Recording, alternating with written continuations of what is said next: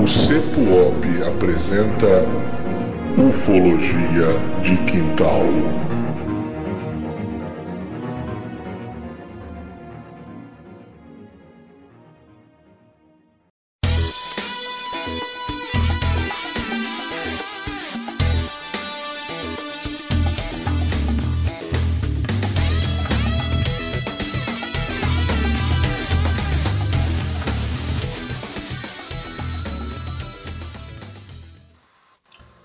Terráqueos! Tudo bem com vocês? Estamos aqui novamente com o seu podcast preferido, o podcast da Ufologia de Quintal.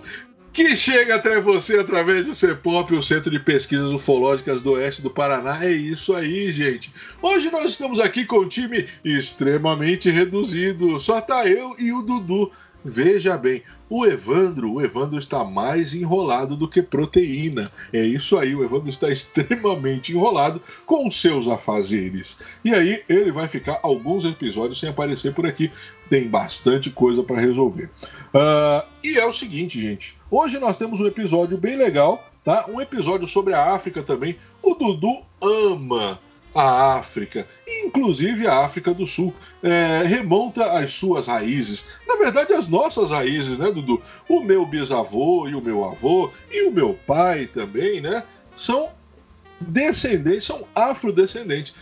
Então o Dudu ama né, casos ufológicos sobre a África. Então hoje nós temos um caso lá tratando da África, África do Sul. Dudu, chega aí, Dudu. Dá o teu abraço pra galera. Hoje só tá nós dois. Faz um mix aí. Fala sobre tudo hoje. Bom dia, boa tarde, madrugada. Vai-se embora. Bom dia, boa tarde, boa noite e boa madrugada. Aqui, ó, já que o Evandro não veio, eu vim fazer aqui a entrada dele. Né? E hoje a gente vai falar de um caso aqui da África. Semana, teve umas semanas atrás a gente falou sobre um caso dos nossos irmãos aqui, argentinos, o caso Bariloche, muito legal aquele caso, pô, show de bola. E hoje a gente veio trazer um caso aqui da África do Sul, tá? A África do Sul, que aliás, gente, já vou até fazer um parênteses aqui, ó. Gente, se você um dia tiver a oportunidade de visitar um país fora do Brasil, né, lógico, se você puder ir para o exterior e tal, cogite a África do Sul. Que país lindo, que região maravilhosa. E eu fui, o lugar mais lindo que eu fui na minha vida se chama Janela de Deus. E o nome já diz tudo. Vá, ou no mínimo pesquise aí no Google aí para você dar uma olhada. Que lugar maravilhoso, que país rico. E assim, eu não preciso nem dizer, eu sou muito fã, muito fã de Nelson Mandela e todos os seus ensinamentos. Então hoje a gente trouxe aqui um caso que é da África do Sul, inclusive, muito inspirado também no nosso padrinho, porque o nosso padrinho, esses dias atrás, que entra lá no site lá do nosso padrinho, tá? investigaçãoovni.com.br. Sempre tem um texto de ufologia muito bom, porque porque Tiago Tiquete é monstro na ufologia. monstro demais, tá? A gente é suspeito para falar dele, porque realmente o cara não escreve pouco, ele não sabe pouco. O cara dá aula, o cara é show. Aliás, quem não conhece ele e que está escutando esse humilde podcast aqui, amador, por gentileza, entra lá também no site dele, tá? Entra lá no, no YouTube dele, Investigação OVNI, que você também vai escutar muita coisa. Tem live, tem tudo mais. O cara é monstro, a gente bebe dessa, dessa água ali, porque a gente tem que sempre estar tá atualizado com pessoas que entendem demais da ufologia. Então vamos lá, Cleiton. O que, que a gente tem para hoje? Qual que é o caso? Que é. Esse caso é sinistro, hein? Vou te dizer que esse caso eu realmente eu fiquei com os cabelos em pé, Cleiton.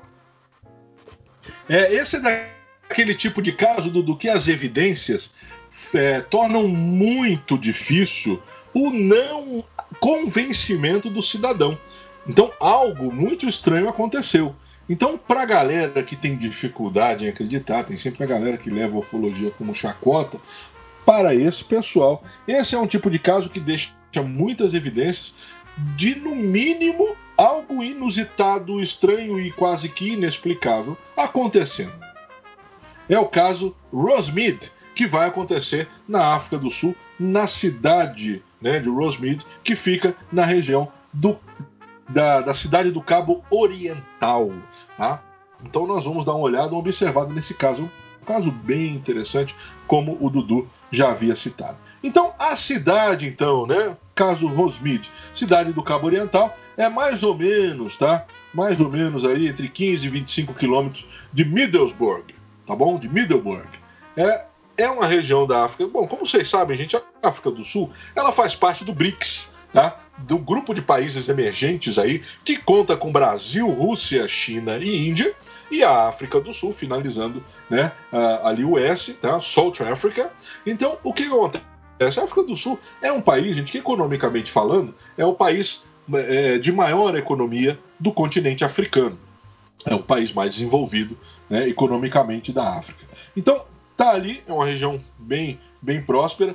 É muito conhecida a África do Sul, é muito famosa pela exploração de minérios. Então, se tem uma coisa que tem em abundância na África do Sul, são minérios, tá bom? Então a indústria, toda a atividade industrial gira em torno disso aí. Por isso, talvez, né, que a África do Sul tenha a melhor economia do continente africano. Então vamos lá, gente. É um domingo do dia 12 de novembro de 1972. Esse, essa época, gente, na África, foi uma época de muita atividade ufológica tá bom? Então se tem muitos relatos desse período aí, início da década de 70, ali, aquele negócio todo. Então é um período bem interessante, é um período de, de como eu já disse aqui, de muita atividade, e esse caso vai trazer aí à tona algumas coisas muito interessantes, muito intrigantes, que na verdade nós tentamos explicações, tentamos até argumentar, mas fica difícil. E você que vai nos acompanhar até o final vai entender isso aí. Tá, então, como eu dizia, é um domingo, dia 12 de novembro de 1972. Hum, o que, que vai acontecer, gente? Três soldados estavam cuidando né, de tanques de combustível na base militar de Easter Cape. Esses caras dizem, dizem a lenda, né, dizem os relatos, que esses caras estavam lá tomando conta. Então, você que serviu o exército, você que foi militar, lembra daquele seu quarto de hora naquele posto, né, tenebroso? Sempre tem uma guarita, sempre tem um posto tenebroso no quartel, aquele que fica longe de tudo, afastado de tudo. E você vai tirar o seu quarto de hora ali. Esses caras estavam cansados já, era por volta de 8 da noite, mas não era tão tarde. Eles estavam deitados ali, escorados ali, observando o céu, relaxando. Coisa de soldado. O cara cortou mato o dia inteiro, chegou à noite, então ele vai dar aquela relaxada. O que, que vai acontecer, gente? Eles estavam tomando conta né, de, de, de tanques de combustível. Tá, o, o Cleitão, me diz uma coisa aqui, mas qual que é a necessidade de tomar conta de tanque de combustível, né? Por que esses caras têm que fazer guarda em torno disso? Você lembra um pouquinho das suas aulas de história, você vai lembrar que 1972, 1973 aumenta sensivelmente a tensão no Oriente Médio. Em 1973 eclode, é isso aí, a crise do petróleo, que vai atingir o mundo inteiro. Então, gente, ó, o preço do barril do petróleo vai lá em cima, tudo por conta do conflito entre Israel e Palestina. Então, esse é um momento, né? É, nós estamos falando de um país que na década de 70 não é o que é hoje. Hoje, realmente, a África do Sul tem um desenvolvimento muito interessante. Na década de 70 não era a mesma coisa. Tá? Você tem, deve lembrar do apartheid, de todos os problemas que a África do Sul passava. E como nós falamos né, desse período, o que, que acontece, gente? No lance do apartheid, muita gente foi presa, que nem o caso de Nelson Mandela. Nelson Mandela é preso, por exemplo, acusado de terrorismo. Né? Então, o grupo dele vai utilizar de, de, de meios né, de, de, de, força armada para protestar, para tentar a liberdade, para, afinal de contas, o povo sul-africano de origem né, negra, pô, é óbvio, o cara está na África né, sofre uma influência europeia e esses europeus querendo é, é, literalmente apartar, retirar os africanos originais, os negros, de dentro do seu país. É algo que é uma piada sem graça. Né, aliás, né, Dudu? É uma piada sem graça. Aliás, tem o museu da o museu do apartheid em Joanesburgo e lá dentro desse museu que é muito interessante assim que conta essa essa história, esse sofrimento, pô, essa coisa, essa história hedionda da, da, África do Sul. E tem lá vídeos né, desses descendentes europeus, que na sua maioria eram formados por ingleses e holandeses, que reclamam a África do Sul e tem vídeos da época, e gente, a gente está falando aí da década de 70, 80, não é tão longe assim se você puxar na sua memória, e que reclamam a África do Sul como sendo a sua terra. Aqui é nós que somos donos aqui da África, a África tem que seguir o que a gente quer e coisa do tipo. Mas, gente, eles não eram os donos originais da África do Sul. Né? Aliás, os ingleses e os holandeses, historicamente, foram lá para surrupiar o ouro, né? entre outras coisas, o diamante também. Então, a África do Sul, eu tive até a oportunidade de conhecer uma das minas é, de ouro na, na África do Sul, lógico que já não tinha mais, não contava com mais ouro nem exploração, ela fica debaixo de um parque lá em Joanesburgo. É muito interessante. Não sobrou nada? Não sobrou nada? Não, não sobrou nem um pouquinho. um pedacinho ali e tudo mais. E o sofrimento do povo africano, é, eles literalmente abriam as, as trincheiras ali, o, o, os túneis, e, e, a galera ia lá e abria, e se desmoronasse, desmoronou. Ah, morreu lá um pessoal. Morreu, não tem problema nenhum.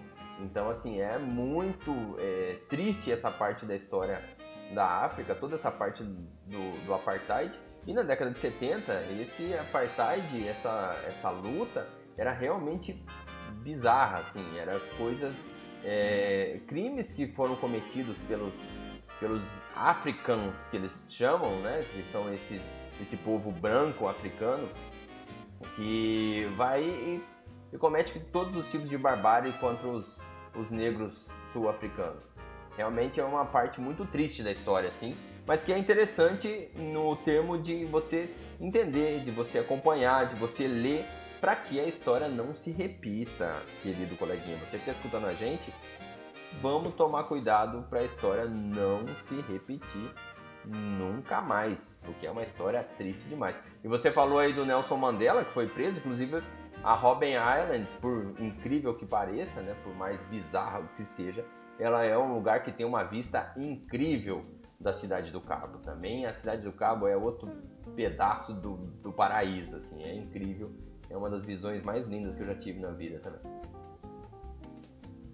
É, então é bem isso aí, né, cara? Todo o contexto da África do Sul, principalmente na época, né, em questão aqui, é o que nós estamos procurando falar, né, no, no que está rolando, né, qual que é o contexto da década de 70, ali 1972. Então esses caras estavam ali cuidando e olhando ali, né, e conversando, cara, papo de soldado. Ainda não chegou a hora de dormir, né, então eles estão ali conversando, trocando uma ideia naquele posto, tomando conta do combustível. Lembre-se bem, crise do petróleo em 1973, o bicho pega. O que, que vai rolar então, cara? De repente esses caras estão olhando para o céu e começam a avistar um conjunto de luzes na cor vermelha. Vão piscar na cor vermelha. Vão alternar ali entre aparecer e desaparecer na luz vermelha. Esses caras começam a ver isso, pô, eles ficam, cara, que praga é aquela, né? Para não falar outra coisa. Os caras começam meu, o que, que é isso? Que negócio é esse? E o que, que acontece, gente? Há um piscar de luz, né? E aquele negócio pisca e daqui a pouco some. Não é um avistamento muito longo, eles não vão ficar vendo aquilo, né? Que nem você vai lembrar aí no último caso lá, tá? Do, do, de Bariloche, por exemplo, o cara afirma, ó, 17 minutos eu tive esse avistamento. Não, foi coisa rápida. E eles começam, eles ficam meio assim, cara, o que, que foi aquilo? E aí quando um olha pra cara do outro e fala, meu, você viu o que eu vi? Não, eu vi, mas velho, o que, que foi aquilo? E pá e vai acontecer isso aí. As luzes vão sumir, né? Então eles olham ali, veem aquilo, as luzes somem, literalmente apagam, né? Dispersam, o cara não sabe o que está acontecendo, vê as luzes piscando, piscando, de repente elas não estão mais. Quase no mesmo horário, gente, né? Quase no mesmo momento, uh, o diretor, tá? Da escola secundária de Rosemead, ele vai estar tá se dirigindo para o trabalho escola secundária, escola de ensino médio. E quando de repente ele vê um objeto luminoso tá, de tons esverdeado. Então a luz que aquele objeto emitia já era diferente, era verde. Tá bom? E ele vê aquele objeto se deslocando pelos, pelo espaço, pelo céu ali, né? Na, na, na atmosfera ali, nada longe, mas próximo ali onde ele estava. Então aquele objeto emitindo essas luzes verdes, né? se deslocando ali, e de repente ele olha aquele objeto está disparando um raio luminoso em direção do chão. Imagina você, o diretor olha aquilo e fala, cara, que praga é aquela? Aí de repente ele continua olhando, ele continua observando. E de repente ele vendo aquilo ali, gente, o que que rola? Aquele objeto, ele lança uma, uma luz, um raio luminoso em direção à superfície. E ele continua olhando, ele está indo trabalhar e está tá vendo aquilo de longe. Onde ele estava, gente, vendo tudo aquilo, ele conseguia ver a escola que ele ia trabalhar. Você imagina você chegando para o seu trabalho, né, à noite ali, no início da noite, oito, oito e pouca, e aí você olha de longe ali o seu local de trabalho, né, onde você vai vai apresentar ali o seu horário, e aí você olha aquilo ali e vê um objeto com luz verde. E aquele objeto vai e vem você pô, cara, o que é aquilo ali? De repente ele lança um raio de luz, um feixe de luz em direção ao solo. Esse diretor, cara, esse cidadão, ele ficou meio. Ele ficou muito desesperado. Eu acredito que ele tenha ficado ou desesperado ou contente, né, cara? Destruíram o meu trabalho, não vou precisar trabalhar hoje. Uma das duas, né? Ele vai ficar ou desesperado ou muito alegre. Mas o que acontece, gente? Ele conseguia ver de onde ele estava a escola, ele conseguia ver a, a, a quadra de tênis do colégio, né? E ele conseguia ver também todas as árvores, toda a silhueta da escola ele conseguia avistar de longe. O que, que vai acontecer? Ele vai chegar próximo à escola. Né? Ele está olhando aquilo e fazendo o seu trajeto. Vejam bem que o negócio não é aí. Esse, esse avistamento já não é tão rápido quanto dos soldados ali. Porque ele está indo no trajeto, ele vê o objeto de longe, o objeto está fazendo ali as alegorias, vai emitir uma luz, ele consegue ver a silhueta né, do, do, do, do, prédio da escola, das árvores ali, da quadra de tênis, ele consegue identificar alvo por alvo. Tá? Quando ele chega na escola, então, aí ele percebe que esse avistamento, esse fenômeno deixou evidências físicas. Tá bom? Então, esse é um dos grandes diferenciais do caso Rosemead porque vai deixar evidências físicas. Então, quando nós falamos de casos ufológicos, muitos deles não deixam evidências físicas. Nós temos uma, uma história, né, um, um relato muito bem contado de pessoas que não têm não tem o porquê mentir, que não tem o porquê querer se aparecer, né? Então são relatos coerentes, muitos relatos assim, mas sem evidências físicas. Esses relatos, esse relato do caso Rosemead, nós vamos ver que há uma convergência de avistamentos, tá? Não são só esses dois. Muita gente viu objetos luminosos no céu nessa noite e vai deixar evidências físicas. Ele chegando lá, então, na escola, ele vai ver lá, ele foi direto aonde ele tinha visto aquele fenômeno. A quadra de tênis, gente, está destruída. O piso deslocado em várias partes, tá? mais ou menos um negócio como se tivesse acontecido um terremoto, cara. O piso quebrado, deslocado. Eu lembro disso, Dudu, não sei se você vai lembrar, de um fenômeno que aconteceu na Serra da Beleza, que o Arthur Sérgio Neto pesquisou, que foi com um vizinho dele, também com uma quadra de tênis, só que em Saibro, né? Também numa quadra de tênis, e o objeto, ao pousar ali e tudo, quando os donos se aproximaram, o objeto decolou, né? Saiu, bateu em retirada. E a quadra na qual né, aquele objeto ele, ele, ele, pousou supostamente, a quadra ficou com o seu território depois impraticável, morreu. Né, é, ficou vitrificado, né? Cara, me lembrei bastante desse caso. Você lembra, Dudu? Lembro, lembro sim. Esse caso, inclusive, chamou bastante a atenção da gente, porque é, e aí, associando, eu também lembrei, quando a gente estava estudando aqui sobre esse caso aqui, eu também lembrei desse caso, até pela coincidência de ser uma quadra de tênis. Mas assim, para quem não está vendo a, a, a, foto, a gente vai colocar a foto, é, tem poucas fotos do que aconteceu na, naquele dia, só para você entender mais ou menos como é que ficou a quadra.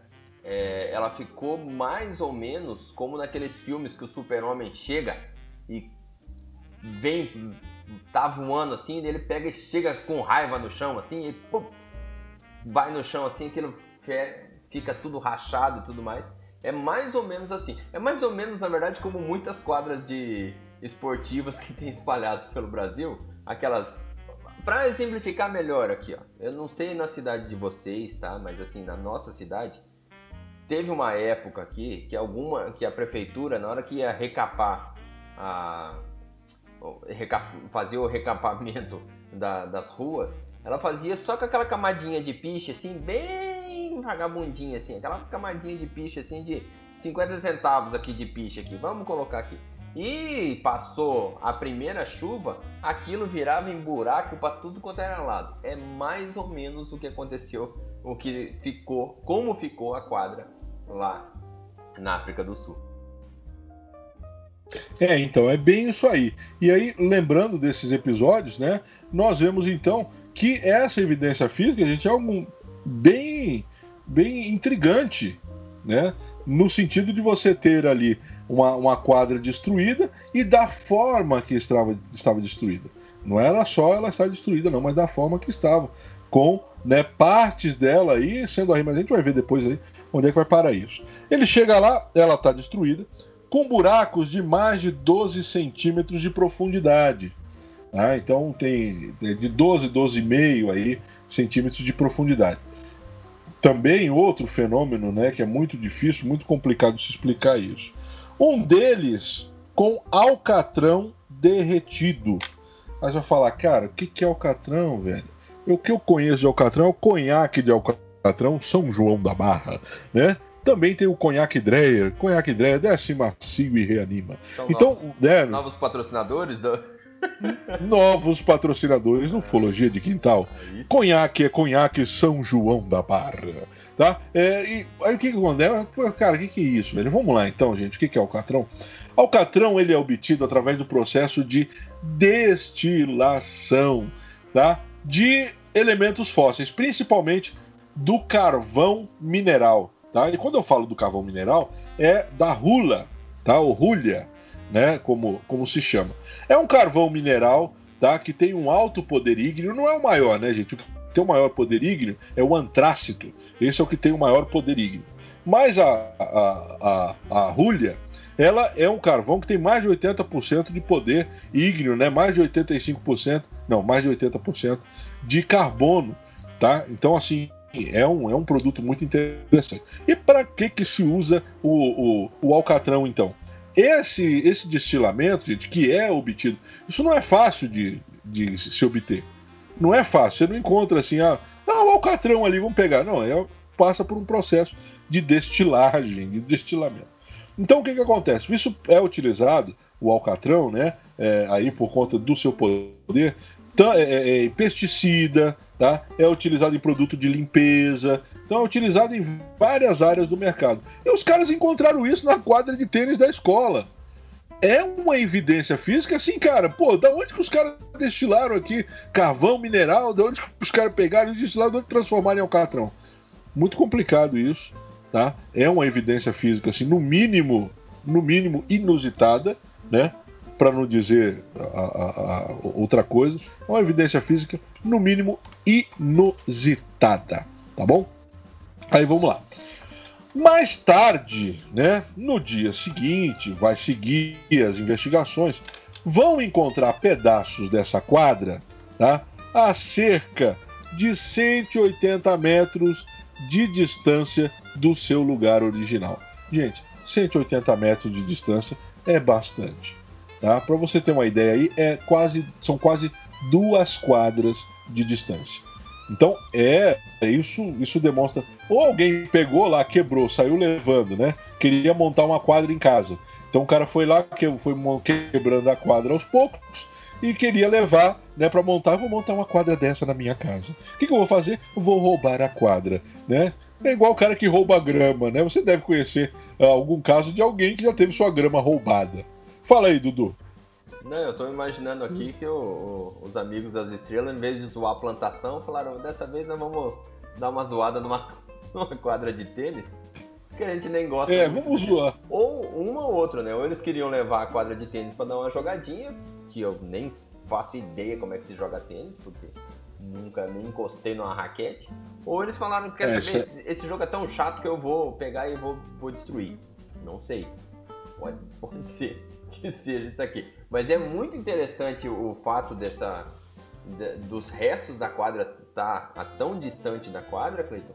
Porque o mais interessante é que supostamente esses é, restos eles estavam durante no percurso que a luz supostamente foi quando ela sumiu. Então, segundo relatos, ela foi para uma direção, em direção de uma colina, e aí ela sumiu atrás dessa colina. E esses restos foram encontrados ao longo do caminho, né? então até 180 metros ali. E isso que é muito bizarro, é muito intrigante. Outra coisa que é, que é meio estranho na história é que supostamente há relatos que a gente não tem nenhuma foto é, assim de cima da quadra e tudo mais. Então assim não dá para a gente colaborar ou corroborar com essa afirmação. Mas dizem que o, existiam cinco grandes buracos nessa quadra, né? Uma parte da quadra, então um lado dessa quadra, existiam dois buracos que eram ovais, né? cerca de 3 metros de diâmetro. Então, um oval, é, imagina uma grande elipse, tá? Com, a elipse não vai ter diâmetro, tá? Mas imagina ali como se ela tivesse ali um, o, o seu eixo maior ali com 3 metros, tá? E uma cauda, então como se fosse assim um rastro ali para trás. No centro da quadra, aí sim tinha um, uma figura circular, então quer dizer um buraco que fosse pra, quase como um círculo perfeito e do outro lado da quadra tinha dois pequenos orifícios que supostamente teriam sido assim como se fosse é, como se fosse alguma coisa que você finca no chão assim para cravar mesmo assim. Então, nos relatos que a gente conseguiu achar, achar da época, é, eles realmente faziam quase como um eixo de simetria esses desenhos. Então, eles não estavam de qualquer forma espalhados, eles tinham quase como se fossem formados mesmo por um desenho. Só que lógico, como estava quebrado ali, não ficava um eixo perfeito, não ficava um desenho perfeito, mas que olhando supostamente ficaria um desenho assim que tinha até uma, uma simetria, que tinha até um padrão, digamos assim. Bom, então aí, cara, nós conseguimos observar algumas coisas que são. Aí começa a ficar muito interessante esse caso. Quer ver só? Uh, algumas árvores que estavam em volta ali naquele perímetro da quadra, né, próximo da quadra ali, foram danificadas, elas estavam como que fossem queimadas e morreram nos dois meses seguintes. Morreram, simplesmente secaram, tá? Um fenômeno também bem complicado. Outra coisa que, que é bem interessante nesse caso é a quantidade de chamadas para a polícia, a quantidade de pessoas que viram esse fenômeno. Dentre essas pessoas está o sargento John Gusen e o policial Cus Brazel, tá, da delegacia de Middleburg. Esses dois, esses dois policiais receberam a chamada né, de Rosemead, tá bom? Que é, é próximo ali, né? 18 quilômetros ali, mais ou menos. Receberam a chamada e, ó, estamos avistando luzes aqui e tudo. E o sargento, ele vai dizer, ele vai declarar ali, ele vai falar que, olha, nós apontamos o, o, o, o binóculo para lá, nós apontamos os nossos, os nossos artefatos aqui e eu vi. O sargento vai falar isso, a gente vai declarar isso, tá? O sargento John Gusen vai declarar isso. Eu vi Inclu esses inclusive, objetos.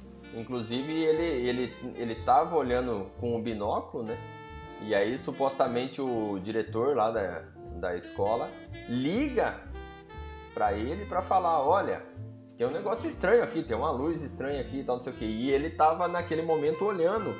E aí toca o telefone e, e o, o, outro policial fala, ó, o pessoal tá vendo a luz que a gente tá vendo aqui pelo binóculo.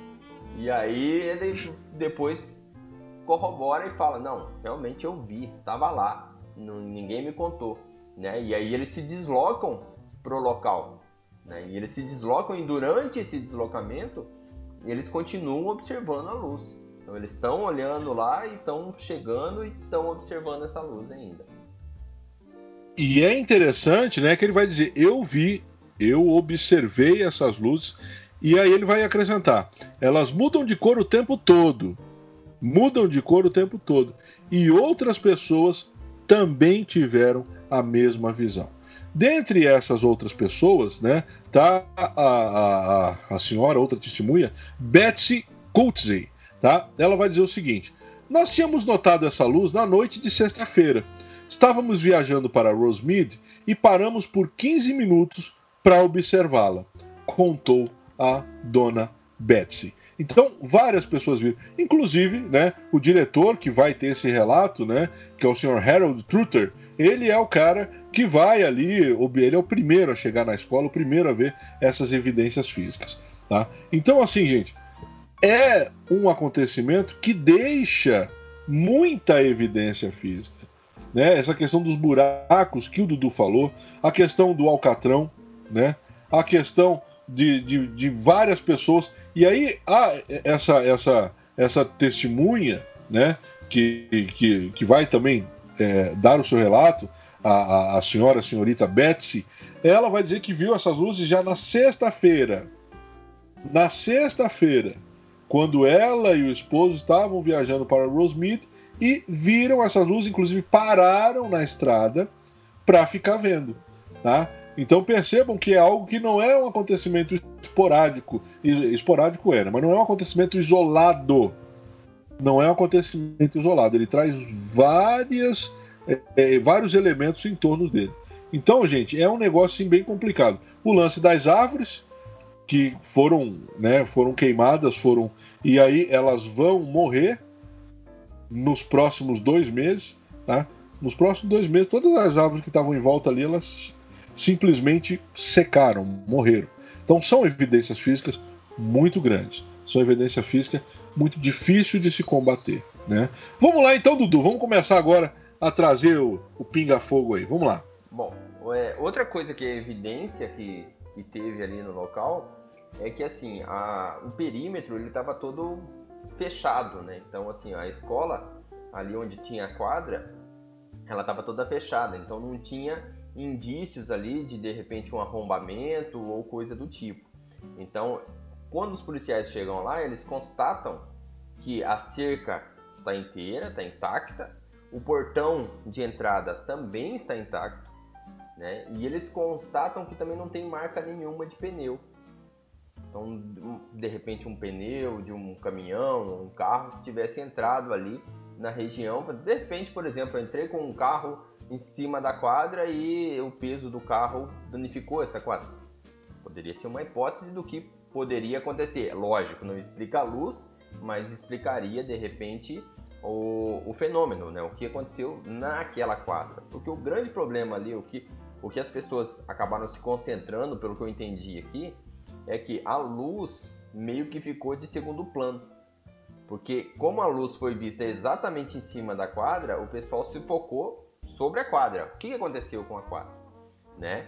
E aí até teve um coronel, um coronel da, é, coronel não, é isso, coronel da polícia, tá? Da de Middleburg, Middleburg, que ele afirmou que as árvores em volta ali é, tinham alguns eucaliptos que estavam com sinal de queimadura. Né? Inclusive eles pegam algumas amostras de uma das árvores que parece que foi a que foi mais danificada ou que teria sido a mais prejudicada, enfim, e levam para um centro de ciências para tentar descobrir, olha, o que, que aconteceu aqui, o que, o que, que não aconteceu. Eu confesso que procurei, procurei de verdade, tá? mas não consegui achar o que, que foi a conclusão dessas evidências. Não, não consegui descobrir se chegaram a é, publicar. Os jornais da época na África do Sul, é, os jornais que tem da África do Sul, poucos deles têm jornais remissos, ou seja, jornais ainda em arquivo que estejam disponíveis online. Tá? Os que têm são jornais da cidade do Cabo, e a cidade do Cabo está bem mais ao sul do que a cidade ali, mas vários jornais noticiaram que teria acontecido ali. Muitos jornais noticiaram, mas infelizmente a gente não conseguiu, eu não consegui pelo menos, se algum ouvinte conseguir essa, essa matéria, conseguir alguma coisa desse tipo, que a gente não saiba num site, por gentileza, manda pra gente que eu teria muito interesse de tentar dar uma lida sobre mais sobre esse assunto aqui. E aí, Clayton, o pessoal começou a levantar algumas hipóteses do que, que poderia ter acontecido ali. Então, uma das hipóteses foi alguém fez um vandalismo. Né? Então, alguém pulou o muro ou, ou a cerca que tinha lá e aí falou: bom, deve ter sido um vandalismo. Só que o que acontece? segundo relatos, tá? Essa quadra, ela é feita de um material muito parecido com asfalto. Então, assim, é lógico, não é um asfalto, obviamente. Mas ela, é um, ela tem um material ali que, que ela é feita, parece um asfalto. Então, se você olhar na foto, você vai ver ali que é bem aquelas daquelas escolas públicas aqui no Brasil, é, de antigamente, sabe aquela quadra que realmente assim, quando você, você ia jogar um futsal e aí você desce com o joelho no chão, o teu joelho ficava? É mais ou menos aquilo ali. Quem nunca foi jogar um futsal e o joelhinho ficou ali, né? Só que aí o que acontece? O pessoal não achou é, evidências de de repente ter alguém ter batido com paz, com algum instrumento que pudesse quebrar ali. Tanto é que os policiais pegaram algumas pás, pegavam algumas picaretas e tentaram bater. E aí, assim, não, não, não ficava igual como estava. Então, esse, é, essa hipótese foi meio que descartada. Outra hipótese de vandalismo é que de repente alguém, traquinamente, foi lá, entrou e falou: Cara, vou testar uma bombinha aqui, vou testar um negócio aqui, tá? E que teria provocado de repente uma explosão. Tá? Mas o que, que acontece? Essa hipótese foi descartada porque na redondeza ninguém escutou um barulho de uma explosão. E aí, assim, uma explosão que relativamente danificasse uma quadra ia chamar a atenção de algum vizinho, ia chamar a atenção de alguém. Alguém ia ter falado: Não, cara, eu escutei, escutei o estrondo aqui, que foi uma coisa meio, meio perturbadora. E isso não teve, tá? E aí, também se levantou a hipótese que de repente teria sido, sei lá, um, um turbilhão de vento, uma coisa assim muito forte. Mas aí essa hipótese seria muito fraca, essa foi fácil de, de ser descartada, porque assim, se tudo bem, se fosse um vendaval, um temporal, uma coisa muito localizada, teria é, quase improvável, mas poderia ter destruído a quadra, mas as árvores em torno teriam sido muito mais danificadas. Então a região em torno teria sido, vamos dizer assim, toda danificada e não foi o caso. Né? As árvores foram pouco danificadas, tinham um pouco de queimado ali. Uma árvore parece que foi realmente assim que ela deu uma murchada, assim, não é que ela queimou, parece que pelo que eu li, ela deu uma murchada. Ela ficou meio seca, assim, de repente. Não foi uma coisa muito exatamente queimada. Né? Então, assim, essa hipótese do vendaval realmente ela foi é, bem descartada e aí pairou a dúvida do que teria acontecido ali. Uh, outra coisa que é interessante, que assim, é, no dia, isso aconteceu no dia 12 de novembro. Então, esse fenômeno acontece no dia 12 de novembro. No dia 18 de novembro desse ano, o jornal Daily Dispatch, Daily Dispatch, ele noticiou que um, um senhor J. Duplessis, eu imagino que seja isso, como vocês sabem, o meu forte não é falar alguns sobrenomes corretamente, Tiago que eu diga, teria afirmado que viu algumas luzes brilhantes na região né? Então ele falou que viu luzes também, que brilhou de verde, azul, disparou foguetes e coisas do tipo. Só que esse relato não foi levado muito a sério na época, porque esse senhor ele, ele meio que tentou emplacar esse relato em jornais que fossem mais sensacionalistas, então jornais que fossem mais é, ali para querer criar mesmo notícia e coisas do tipo. Então o pessoal meio que descartou, deixou essa, essa, esse relato desse senhor meio que para de lado, mas corrobora com o que foi dito e o que teria acontecido ali na região. Bom, é isso aí então, gente. Olha só o que, que nós temos. Um caso excepcional, cheio de evidências, uma dificuldade muito grande de se rebater essas evidências, já que você tem muita gente envolvida e gente de conhecimento, né? É, tem muitos relatos, os policiais dizem que foram feitas muitas ligações, né, muitas denúncias de avistamento no mesmo momento. Então, assim, estamos aí diante de mais um caso no continente africano, diante de mais um caso na África do Sul, diante de mais um caso rodeado de evidências que dificilmente são refutadas. Né? Então, o que que, o que que eu acho, cara? No mínimo, alguma coisa ali inusitada aconteceu.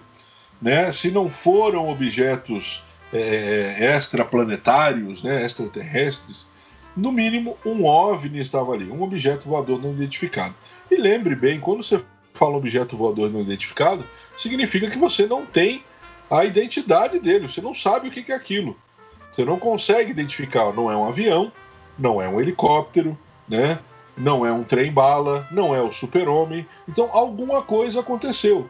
Tá? Um objeto voador não identificado sobrevoou aquela cidade, uh, proporcionou esses fenômenos, tanto da destruição da quadra, quanto do problema na vegetação, né?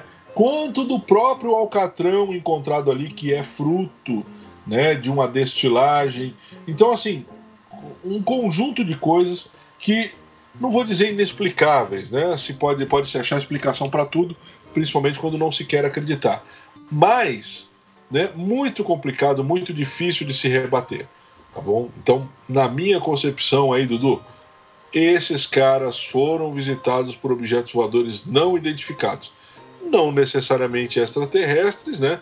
Mas foram sim visitados por objetos voadores não identificados. O bicho pegou naquela noite de 12 de novembro de 1972 em Rosemead. Ah, então a minha opinião é em cima disso aí, viu, Dudu? Acho ali o bicho pegou mesmo, né? E quer saber, cara, se bobear, eram, uh, eram extraterrestres mesmo que estavam ali, buscando alguma coisa, tá?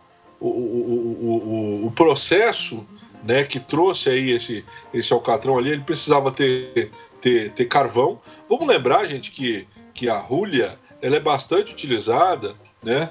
Na geração de energia, era, era bastante utilizada, né? Hoje em dia já não é muito. Em alguns, alguns países do mundo ainda utilizam muito termoelétricas, né? Mas é, na época era muito mais a utilização de termoelétrica. Ela tem um poder ígneo muito grande, então não dá para saber o que os caras queriam com esse produto. Né? A ideia é que eles extraíram isso aí, de uma forma ou de outra fizeram alguma coisa ali. Não sei como, não me pergunte como, mas é um, é um caso bem complicado. Tá? Pode ser que estavam minerando, né? Já diziam os sumérios que os deuses viam até a terra para minerar, para retirar os nossos minérios. Né? Assim diziam os sumérios nos seus escritos cuneiformes. Né? E você, Dudu, o que, que tu acha dessa pegada aí? Bom, para te falar bem a verdade, eu não sei, não sei o que achar. é difícil, né, cara? É um caso difícil. É difícil, é um, é um caso muito, é, assim, é, é para casuística é realmente muito interessante, né? Porque assim é um caso em outro país, às vezes a gente se concentra muito nos casos aqui no Brasil e a gente sabe muito ou lê muito sobre os casos que são mais próximos. Então, quando a gente vai pesquisar, porque a gente pensa, poxa, mas se isso acontece no Brasil, tem que acontecer em outros países, né? Deve ter acontecido em outros países. E aí, esse, inclusive, já é o segundo caso que a gente fala sobre o continente africano. Né? A gente já fez aí o caso da Escolariel, que inclusive, inclusive, tá? Vou abrir um parênteses aqui para homenagear a ufóloga Cynthia Grant, que era uma correspondente, da, já foi uma correspondente, né, infelizmente falecida, que foi uma correspondente da revista UFO lá na África. Então, assim, até o, o Tiago colocou lá nesse artigo lá dele, ele colocou um link, quem quiser acessar, cara, muito bacana. É um link que coloca assim uma parte de umas revistas que ela tinha lá na África do Sul, que ela falava sobre ufologia. Inclusive, uma das revistinhas, eu abri todas as 20 e poucas que tem lá disponível, tá? Tem em, em PDF, tem lá disponível. Inclusive, uma delas, ela fala do caso Varginha. Muito interessante a visão ali deles e tal, não sei o que eles falando, ó, foi capturado lá no Brasil, foi capturado um alienígena e tal, não sei o que. É muito interessante. E assim, pra quem não sabe, ela, né, que foi pesquisar pessoalmente sobre a escola Ariel. Então ela tem também nesses textos lá, nesse arquivinho, que você pode tá livre lá, só para pegar o link, ó, facinho.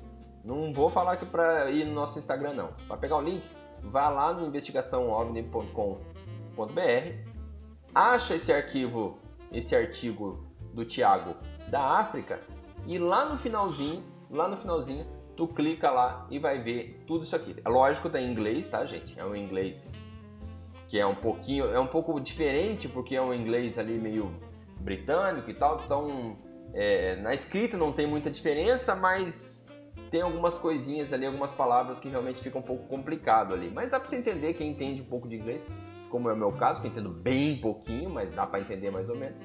Tu consegue ter alguns textos bem bacanas, até sobre a casuística na África, no continente africano. Ela não fica ali é, limitada. Ela tem inclusive um, é, um, um, correspondente no Zimbábue que ele manda, manda ah, casuística daqui e tal, não sei o que. É muito legal, é muito interessante. Então fica aqui para quem quiser é, se inteirar mais esse convite para ir lá pesquisar sobre esse assunto.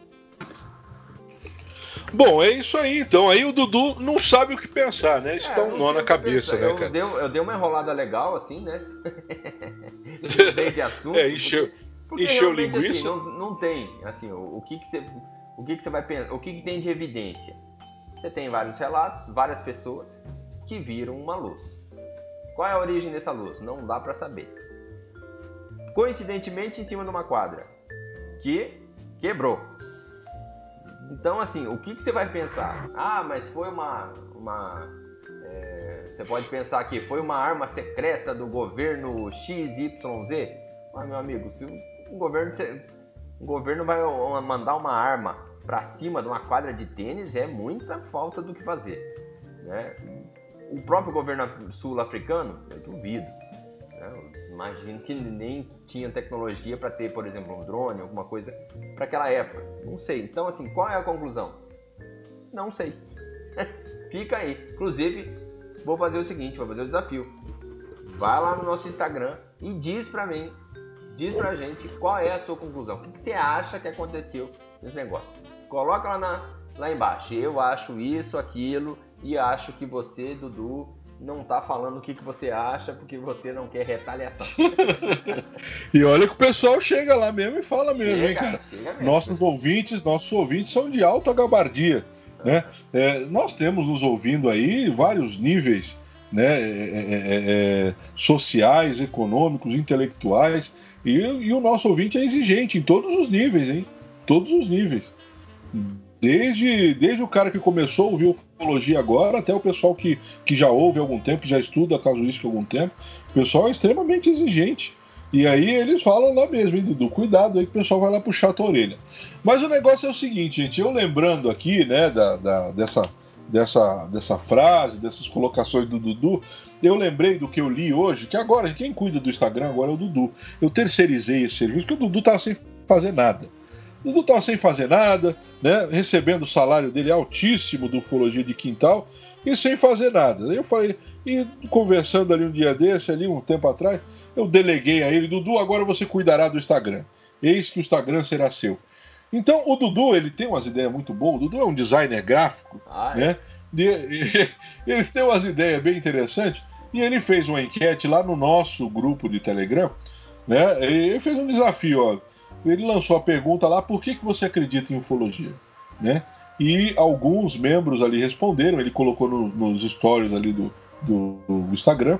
E, inclusive, ele vai salvar isso lá nos destaques, vai fazer um destaque para aquilo ali, para deixar ali guardado, né, para deixar arquivado. E, e aí o que, que acontece? Eu estava lendo hoje, que isso aí saiu hoje, né? Ele, ele, lançou isso hoje, hoje é dia 16 de, de outubro né, de 2020. Ele lançou isso aí hoje, eu estava lendo ali. Um dos nossos ouvintes disse o seguinte: olha só, uh, o, que me, o que me encanta na ufologia, né? Eu estou parafraseando, tá bom? O que me encanta na ufologia é essa questão de você não conseguir explicar nem dizer que sim nem que não. É muito complicado, é muito difícil.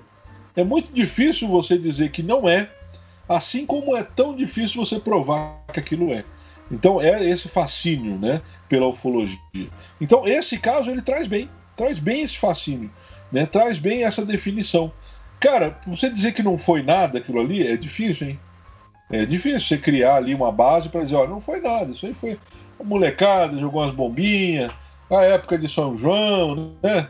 A época de São João da África é um pouco diferente da nossa aqui no Brasil, é o St. John, né? A época de St. John lá é diferente, é outra época do ano. E aí eles né, pegaram ali, aquele, aquelas luzes vermelhas, na verdade, eram, eram, eram um, um, um, um, pote de 50 litros de quentão que eles estavam ali, colocaram as luzes de LED, estavam fazendo uma festa, lançaram as bombinhas, aquelas cabeça de negro, né, como chamava ali em São Paulo, aquela, tinha umas bombinhas que a gente lançava quando era criança, Dudu, eu não sei se aprontou isso aqui no Paraná. Eu em São Paulo, Dudu, na minha época de criança, na década de 80 e 90, cara, até o diabo fugia da gente, velho.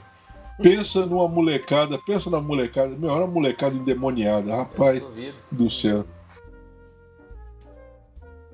Então, né, vai ver. Né? Então os caras não, foi uma molecada aprontando, mas é muito difícil, né, cara? É muito complicado. É muito complicado você trazer essa, essa, essa narrativa para esse lado. Já que, cara, tem coisas que não se explicam, né? Tem coisas que não se explicam assim facilmente. Principalmente o Alcatrão. Difícil de você explicar. Né? Esses buracos de 12 centímetros, cara. Não é qualquer bombinha que faz isso, pelo amor de Deus. Né? Olha que eu já soltei umas bombinhas violentas. Mas fazer um buraco de 12 centímetros é difícil, cara. Não é fácil. É, na, na, verdade, assim, eu acho que boa parte da galera que, que escuta ufologia, que gosta de ufologia, é, e que lê sobre e tal, principalmente é por causa do mistério. Né? Por esse mistério é. todo que ronda é, você realmente assim não tem, você tem fortes evidências de várias coisas que aconteceram, mas que realmente sempre vai sempre bate ou sempre acaba ficando ali naquela da evidência e, e sem poder poder concluir e falar tá aqui ó. Toma essa aqui que é verdadeiro. E aí você sempre fica naquilo ali. E aí lógico você vai ter quem vai acreditar e você vai ter quem não vai acreditar e o respeito tem que ser mútuo, né, das duas partes. Olha, você não acredita, eu acredito, ou vice-versa, mas tem que ser aquela aquela conversa, aquela coisa de, olha, estou aberto para isso aqui, estou aberto para não ter. Por exemplo, eu eu além de, de ufologia, eu gosto muito de astronomia, então eu, eu escuto vários canais que falam sobre essa Principalmente essa parte mais, bem científica, bem aprofundada, bem forte e tudo mais. Então, assim, a expectativa que do lado sobre ter é, vida fora da Terra está muito baseada agora com tudo, tudo isso que está acontecendo sobre Marte. Né? Então, essa sonda que está indo para lá, está indo para buscar, tá todo mundo assim. Ó, agora, ainda mais que agora o pessoal descobriu que tem água em forma líquida em Marte né? Que tem um forte indício que pode ter. Então a galera tá toda assim alvoroçada, porque se descobre e crava a ciência, os cientistas crava, fala, gente, tem vida fora da Terra. A conversa vai ser toda outra. O, o papo vai ser todo outro. Entendeu? Vai ter gente que vai continuar não acreditando que a ufologia é o que muita gente acredita, na casuística, que tem nave, coisa do tipo, vai ter muita gente. Não vai mudar nada, mas você vai ter uma prova científica de que, olha, tem vida fora da Terra. Toda a história vai mudar se isso se provar. O que eu espero que sim, eu espero que realmente se prove. Não, tá lá, ó, Marte descobrimos. Tem aqui, nem que seja um serzinho microscópio. E aí faltava o Evandro aqui para dar uma aula sobre isso aqui, mas que fosse um serzinho mirim, um negocinho ali, qualquer coisa. Pô, é muito bacana. E aí casos, casuísticas como essa aqui, é, fazem a gente pensar, cara, é um devaneio daquele povo tudo? Ou é realmente alguma coisa muito estranha que aconteceu? O caso Bariloche, que na outra semana você ficou tirando sarro da minha cara e disse, ah, não sei o quê, porque é um caso teu, não sei o quê. Cara, depois que a gente gravou aquele caso, eu vi vários e outros vídeos e, e li algumas, vários relatos de vários pilotos dizendo que tiveram contatos é, com, com, com objetos estranhos enquanto estavam em voo, e não só no Brasil. Então, quer dizer, o, o que explica isso? Não estou dizendo nada, que é qualquer coisa, eu não sei, eu não, eu não sei, não tenho a menor é, pretensão de explicar qualquer coisa, porque eu não, não sei. Mas eu também queria saber, sabe? Eu queria que alguém me explicasse, falasse, não, é isso aqui, ó. É, eu já vi, lógico, alguns artigos que falam que são algum, existem alguns fenômenos meteorológicos e tal, que são naturais, que fazem, que podem fazer com que algum piloto confunda ou coisa do tipo. Mas casos, por exemplo, como o caso de Bariloche, que eu falei aquele dia, tipo, um piloto confundia uma coisa, dois é outra, três é outra, agora quatro, porra, é muita coincidência, né? E aí a gente tem lá Noite Oficial dos OVNIs, também assim, que são casos que a gente vai ficar sempre ali naquela. E aí, o que que explica? Né? Mas é isso aí, né? demos uma filosofada bonita agora, né? Até a vida em Marte, né? a gente deu uma viajada legal. Ufologia de quintal também é filosofia de quintal, né, cara? Então você tem ali uma, uma, uma, uma visão, uma ideia, né, é, é, do que é o mundo. E, e o que que acontece, cara? Nós fechamos esse episódio de hoje literalmente com essa ideia, tá, gente? A nossa ideia com esse episódio, com essas evidências, é levar você a raciocinar, a pensar e talvez até a filosofar sobre o fenômeno UFO. Tá? A, a, a, as possibilidades. E aí, duas escalas, eu vou colocar aqui de uma forma simplória, duas escalas. O cara que acredita em tudo, que viaja, né, que, que, se entrega em tudo, e aí aquele cara que fala, pô, se o cara falar aqui, ó, não é o seguinte, ó, fecha os olhos, tá? Fecha os olhos aí rapidinho. É, é, se concentra aí que o ET vai falar na tua cabeça aí agora. Você vai ter uma, uma mensagem. O cara ali pensa e para, pô, ele começa a falar com ele mesmo, ele já acha que tem um ET falando, e o, né, um negócio a quatro lá. Aquele cara que acha que tudo é ET, né? Ele vê um drone, ah, é um, é, é um, é um, é um OVNI, o cara.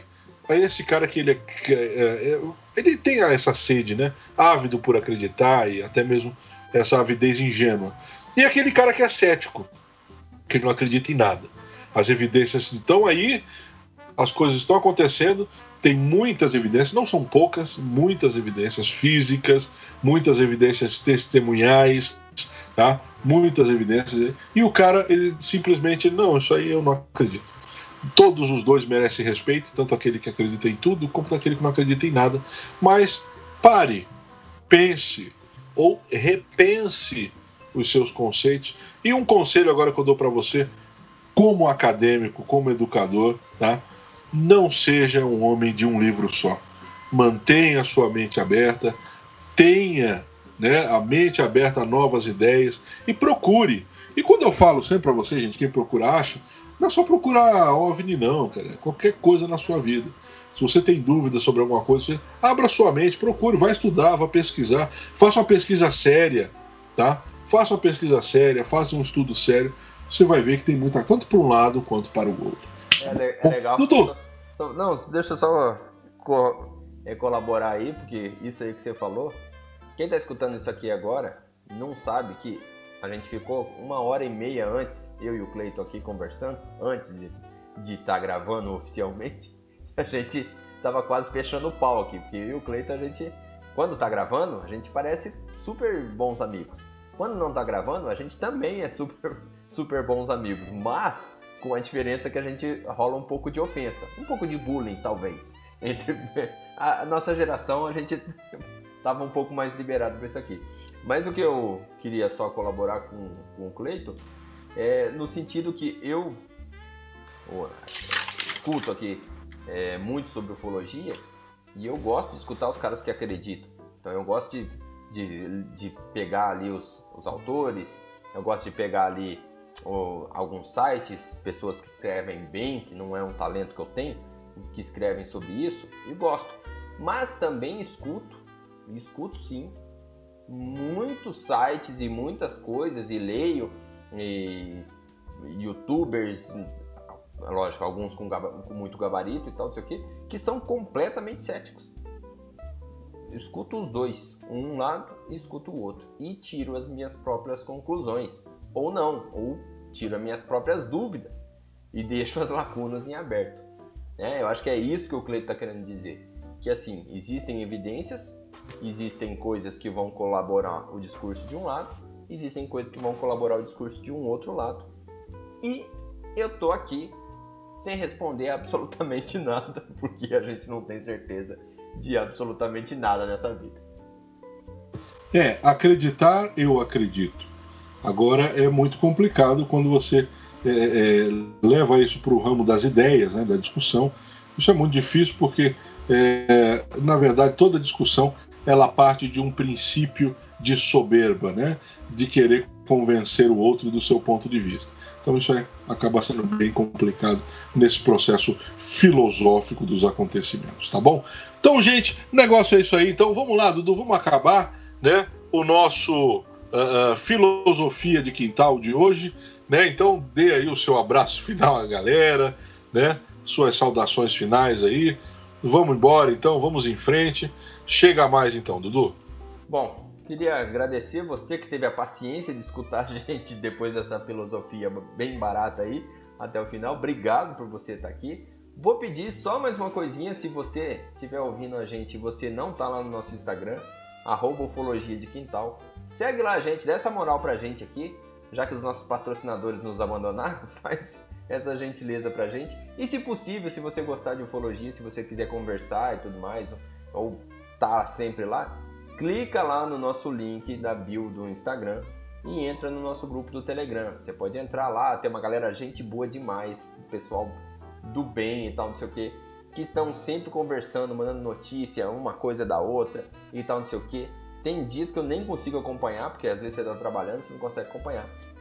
Mas faz essa moral aí pra gente que a gente precisa dessa moral e faz bem. Beleza? Valeu, galera. Um abraço e até mais. Bom, gente, então é isso aí. Nos despedimos aqui então, né, com mais um episódio de Ufologia de Quintal, que hoje veio até você também como filosofia de quintal, né? É o nosso, é a nossa nova ramificação do podcast. Vamos começar a fazer agora, Dudu, uns podcasts pockets com filosofia de quintal. gente, então é isso aí. Muito obrigado você que tem nos acompanhado até agora, tá? A galera do do Instagram, gente, que tem lá também. Tem um pessoal muito gente boa, né? O pessoal sempre entra em contato ali. Se quer, quer falar conosco, não quer entrar lá no Telegram, você acha que não, não é de. Né? Não serve para você esse negócio de grupo, mas quer falar com a gente, quer né, dar uma ideia, dar uma sugestão, fazer uma crítica, ou fazer um elogio também, de vez em quando é bom, né? Entra lá no nosso direct, fala conosco. Como eu já falei, nós temos. É, é, nós somos totalmente abertos tá? O Dudu é o cara que toma conta lá, mas de vez em quando eu apareço lá também, né? Ah, pegadinha do Cleitão, apareço por ali para trocar uma ideia, né? Então a galera ali, muito gente boa, tá? Entra lá, fala com a gente. Nós estamos também no Twitter, nós estamos também no Facebook e no YouTube. Para aquela galera que não curte muito né, o, o, o, os, os podcasts pelos seus agregadores, né? Tipo Spotify, tem um pessoal que não tem. E aí acaba, né? Ah, então nós estamos lá no YouTube também, presente para esse pessoal que prefere curtir pelo YouTube. Tá bom, gente? Então é isso aí. Meu agradecimento a todos vocês. Um abração para a galera do grupo lá, um pessoal muito gente boa, tá? E é o seguinte, termino então dizendo aquilo que eu sempre falo. E aí isso serve para todas as áreas da sua vida, tá bom? Quem procura, acha.